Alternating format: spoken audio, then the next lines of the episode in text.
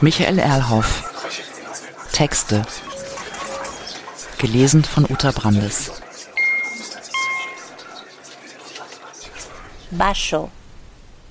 Das folgende geschah tatsächlich vor einigen Jahren in der japanischen Stadt Nagoya, in einem der besten Hotels dieser Stadt.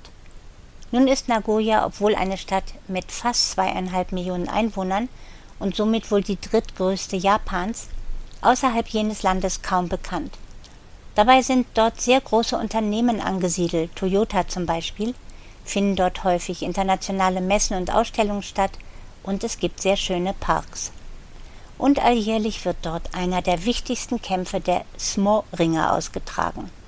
Ich füge an, wir nennen das Sumo-Ringer. Ähm, Im Japanischen heißt es aber tatsächlich Smo, das U wird nicht gesprochen. Berühmt ist dies im ganzen Land und alle wichtigen Smoringer nehmen daran teil. Jeder kämpft gegen jeden, die Rituale sind klar, die Begeisterung des Publikums ist immens. Außerdem überträgt das japanische Fernsehen alle Kämpfe.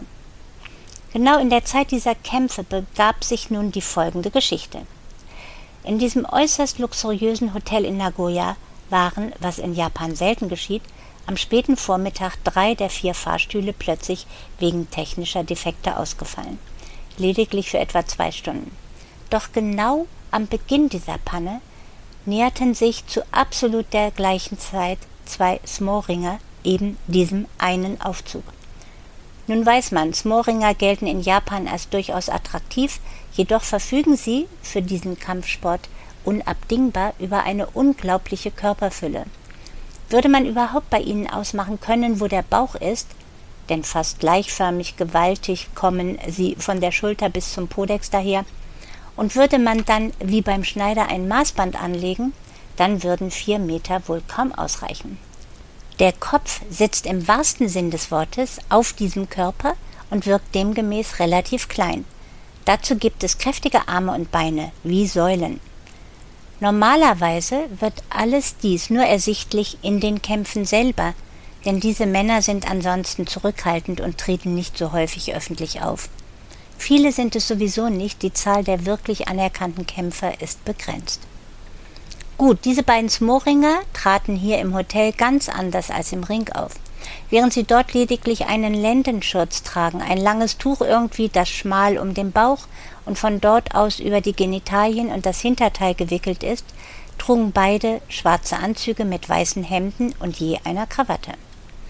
Doch in gewisser Weise sah das gut aus, zumindest prächtig oder unübersehbar, eindrücklich und somit auch attraktiv.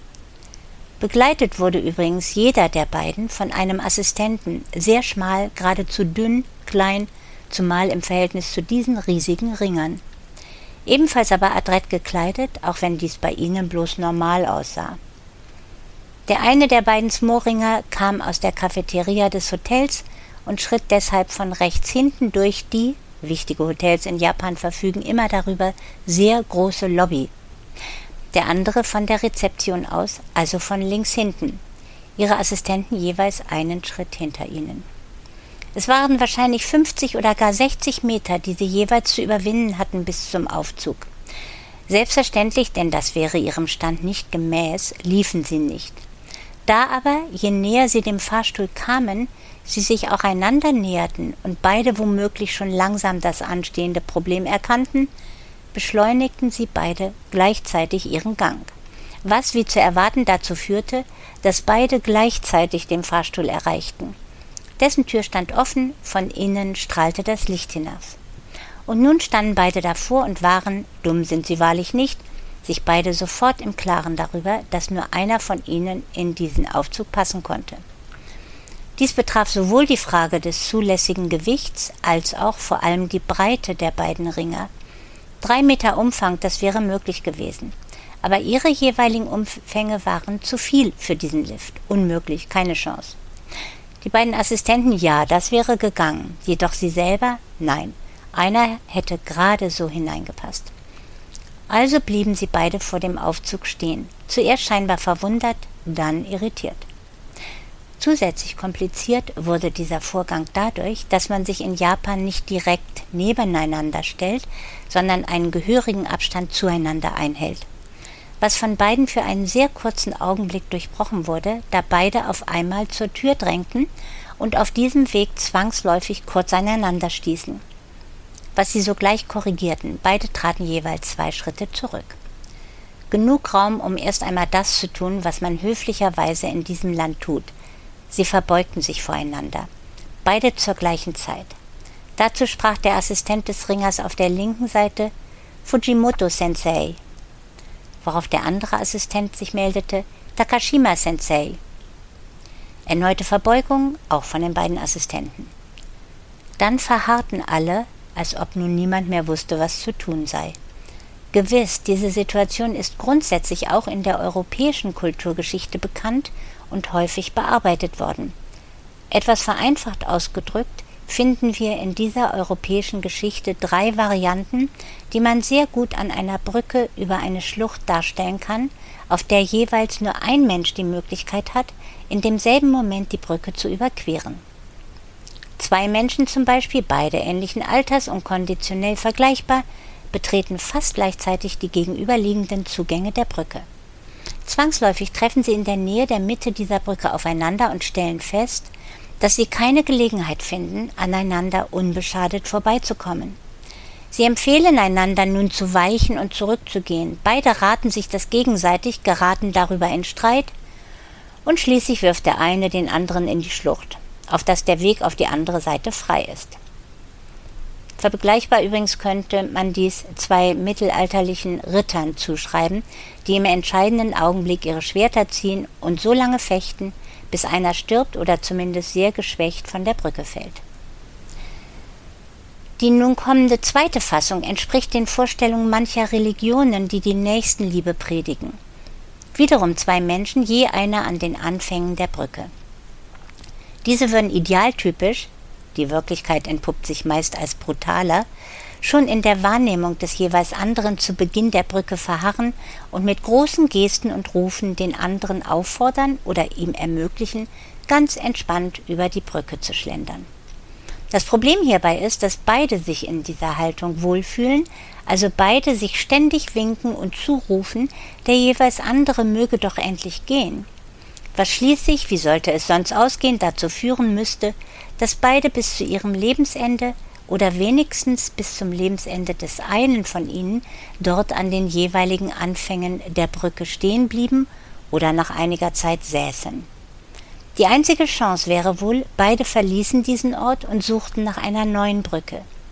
Mit dem denkbaren Problem, dass sie erneut dieselbe entdecken und somit denselben Prozess neu beginnen würden. Die dritte realistische Vorstellung bezieht sich allerdings erneut nur idealtypisch auf aufgeklärte oder auch zivile Menschen. Die gleiche Situation. Hier ein Mensch betritt von der jeweils gegenüberliegenden Seite die Brücke über die so tiefe Schlucht. Sie treffen aufeinander und nun beginnt der Diskurs. Ruhig oder mit der Zeit gelegentlich etwas aufgeregter werden Argumente vorgetragen, geht man auf die Argumente des anderen ein und versucht diese zu widerlegen. Die Argumente sind vorstellbar. Das Alter könnte bedacht werden, der lange Weg, der schon zurückgelegt wurde zuvor, die Größe vielleicht oder ähnliches. Wobei man ahnt es, sich die gegenseitigen Argumente in beträchtliche Höhen hineinwinden, Zitate hin und her fliegen, jeweils die Hoffnung aufkeimt, durch Brillanz der besseren Argumente und des entfalteten Diskurses den Sieg davon zu tragen.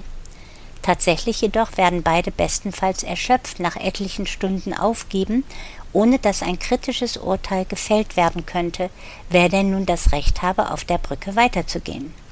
Eine Lösung ist nicht in Sicht. Der Diskurs gerät abstrakt. Fürchterlich genug endet das dann, die Dialektik der Aufklärung kennt das, wohl doch im Handgemenge. Nur dass der entsprechende Sieger auch noch in der Lage ist, sich ideologisch für diese Aktion scheinbar zu legitimieren. Er geht, so ist zu fürchten, mit gutem Gewissen weiter, da er doch zuvor geredet hatte. Genug der Abschweifung. Hier in Nagoya ging es nicht so einfach um eine Brücke, vielmehr um diesen einen Aufzug. Nachdem einige Zeit verstrichen war, äußerte sich der Assistent des Herrn Takashima Sehr verehrter Herr Fujimoto, mein Meister hat den Rang eines Oseki. Das ist doch wohl Anlass genug, ihm den Vortritt in diesen Fahrstuhl zu gewähren. Dazu muss angemerkt werden, dass für die Besten der Smoringer drei Kategorien der Hierarchie existieren. Oseki bedeutet immerhin die zweithöchste, zeugt demgemäß von beträchtlicher Qualität. Lediglich 20 führen den höheren Grad, also den höchsten. Aber die Antwort des anderen Assistenten ließ nicht auf sich warten. Mein Meister führt hingegen den Titel eines Yokozuna. Das war ein Schlag in das Gesicht des ersten Assistenten, und dieser wurde durchaus hochnäsig vorgetragen. Denn Yokozuna beschreibt den höchsten Rang, den ein Smoringer je erreichen kann. Mit einem unangenehmen Augenaufschlag setzte dieser zweite Assistent noch eins drauf. Damit ist wohl klar, wer hier zu warten hat. Mein Meister wird jetzt den Fahrstuhl betreten. Tatsächlich setzte sich Fujimoto in Bewegung auf den Aufzug zu. Doch anders als vorhersehbar bewegte sich zu gleicher Zeit Takashima ebenso in Richtung des Fahrstuhls. Zwangsläufig, denn keiner wollte weichen, krachten sie schon in einiger Entfernung vor dem Aufzug gegeneinander. Das hatte, weil offenbar beide nicht wirklich darauf vorbereitet waren, den Effekt, als ob man zwei Bälle gegeneinander werfen würde. Sie prallten zurück, schwankten dann ein wenig und brauchten jeweils einige Sekunden, sich wieder zu stabilisieren. Das war sehr unhöflich. Sie haben die Hierarchie ignoriert. Wir sind erstaunt. Der Assistent von Fujimoto war aus der Fassung geraten und deshalb für japanische Verhältnisse so offen in seiner Wut. Die andere Partei schwieg, was die gesamte Situation nicht auflöste. Gequält meldete sich der Assistent des Yokozuna wieder zu Wort. Sie müssen doch die Hierarchie anerkennen. Mein Meister ist der Größere. Regelrecht bösartig setzte er hinzu, oder ist Ihr Meister gar kein Japaner? Kennt er unsere Kultur nicht? Diese alte und so wichtige Kultur. Keine Frage, das klang rassistisch. Selbst dann, wenn es auch das für viele in Japan verstörende Problem artikulierte, dass mittlerweile tatsächlich etliche der Smoringer gar keine Japaner mehr waren. Viele aus anderen Ländern hatten längst verstanden, wie viel Geld und Ansehen man mit diesem Sport erringen konnte. So kamen sie aus Hawaii, Malaysia, Russland und vielen anderen Regionen dieses Globus. Gleichwohl die Bemerkung war zumindest unfair und fütterte bloß die Spannung. Der Assistent des Oseki antwortete gar nicht erst. Stattdessen hob zum ersten Mal sein Meister den Kopf und blickte aus seinem üppigen Gesicht heraus mit den kleinen Augen in das Gesicht des anderen Ringers. Der spürte das offenkundig, wartete noch etwas und blickte dann zurück.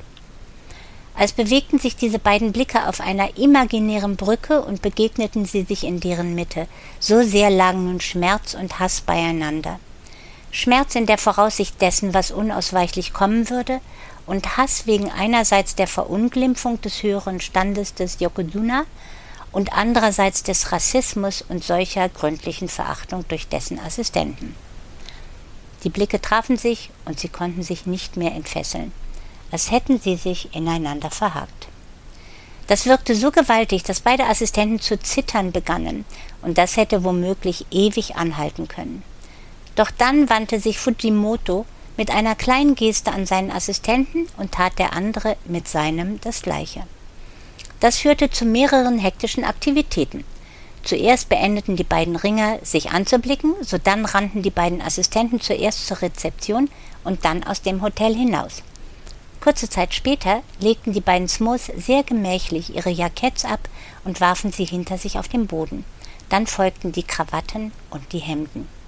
Kaum strahlten so ihre massiven Oberkörper in der Hotelhalle, da eilten sowohl die beiden Assistenten zurück zu ihnen als auch zwei Personen von der Rezeption. Die von der Rezeption legten ein Maßband auf den Boden, maßen genau einen Durchmesser von 4,55 Meter ab, markierten das und zogen nun mit Kreide einen Kreis um diese Markierungen.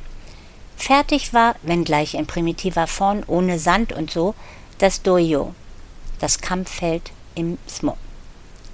Währenddessen reichten die beiden Assistenten ihren Meistern Ölflaschen, die sie geholt hatten, und diese rieben sich mit der wohlriechenden Tinktur genüsslich ein. Andere Angestellte des Hotels strömten herbei und spannten in einiger Entfernung zu dieser Szene ein dickes Band, alles abzusperren. Tatsächlich mussten andere Hotelgäste, die mittlerweile wohl ebenfalls den Fahrstuhl nutzen, oder zumindest sich in diesem Teil des Hotels aufhalten wollten, sich vor diesem Band aufstellen und warten. Es wurde laut im Hotel, denn die beiden Ringer schlugen sich mit ihren offenen Händen auf ihre eigenen Körper, sodass es zischte. Die Gäste und die Angestellten jenseits des Absperrbands entfachten Rufe und applaudierten. Dann übernahm einer der Angestellten die Regie, stellte sich neben den mit der Kreide auf dem Boden gezeichneten Dojo und schrie ein Kommando in den Raum, woraufhin die beiden Ringer sich in den Kreis begaben, in die Hocke gingen, die Arme auf die Oberschenkel stützten. Lediglich für einige Augenblicke, dann erhoben sie sich, wankten herum in dem Kreis, schlugen wiederum auf ihre jeweiligen Körper und schauten teilnahmslos in die Gegend. Bis erneut ein Schrei jenes Angestellten, der die Regie übernommen hatte, durch die Halle flog. Das war das Zeichen für die beiden Ringer, sich erneut zu konzentrieren, in die Hocke zu gehen, die Hände auf die Oberschenkel zu legen, den Kopf nach vorne zu neigen und dabei dennoch den Gegner zu beobachten. Beide schossen mit enormer Geschwindigkeit fast gleichzeitig aus dieser Haltung heraus und stürzten sich auf den jeweiligen Gegner. Ein ungeheurer Aufprall. Diesmal jedoch so bewusst produziert, dass keiner von beiden zurückwich oder auch nur schwankte. In der nächsten Aktion hielten sich beide fest umarmt, weder vor Freude noch weil sie sich mochten, im Gegenteil. Sie suchten, sich gegenseitig zu schieben, dem anderen ein Bein zu stellen, den anderen in den Rückwärtsgang zu bringen, sich gegenseitig hochzuheben, auf den Boden zu drücken und den Rücken des anderen nach hinten zu biegen. Das macht Sinn, denn der Kampf im Smo ist gewonnen, wenn der Gegner aus dem Kreis geschoben oder geworfen ist. Das Publikum aus Hotelgästen und Angestellten artikulierte Anfeuerungsrufe für die eine oder die andere Seite. Die beiden Assistenten zitterten vor Aufregung. Der Angestellte, der die Regie übernommen hatte, lief außen ständig um den Kreis herum. Im Kreis stampften die beiden Ringer, ohne auch nur ein Wort oder einen Laut zu äußern. Nur die reine Kraft gepaart mit Technik regierte hier. Fast hätte nach einer Weile Fujimoto den anderen aus dem Kreis gedrückt. Der stand nur noch wenige Zentimeter vor der Grenzlinie entfernt. Da drehte sich Takashima plötzlich unbeschreiblich elegant, entwand sich dem Druck des anderen, geriet in dessen Rücken und stieß mit aller Kraft zu. Der Yokozuna stolperte, stürzte schmählich und krachte außerhalb dieses magischen Kreises auf den Boden. Auf den harten Boden der Realität dieses Hotels und der nun neuen Situation vor dem Aufzug. Mühsam erhob und verneigte er sich kurz, ging zu seinem Assistenten und zog sich wieder an. Ungeachtet des Öls auf seinem Oberkörper. Das Publikum jubelte. Aber Takashima offenbarte keine Anzeichen von Hochmut, winkte nicht in das Publikum hockte lediglich nieder und legte beide Hände auf den Boden. Nun stand er auf, verneigte sich unter dem Beifall des Publikums ebenfalls und kleidete sich in aller Ruhe an. Das Hemd, mit etwas mehr Aufwand die Krawatte, das Jackett. Sein Assistent half ihm dabei. Von Fujimoto war jetzt nichts mehr zu sehen. Augenscheinlich hatte der still und leise die Lobby des Hotels verlassen, wohin auch immer. Der Sieger schritt nicht wirklich triumphalistisch, doch etwas erhaben in Richtung des Aufzugs und quetschte sich hinein. Die Tür schloss sich mühsam, für einige Zeit glänzte er, sichtbar für das Publikum, noch in dem strahlenden Licht im Inneren des Aufzugs. Dann löste sich dieser gemeinsam mit ihm vom Erdgeschoss und kletterte die Stockwerke hinauf.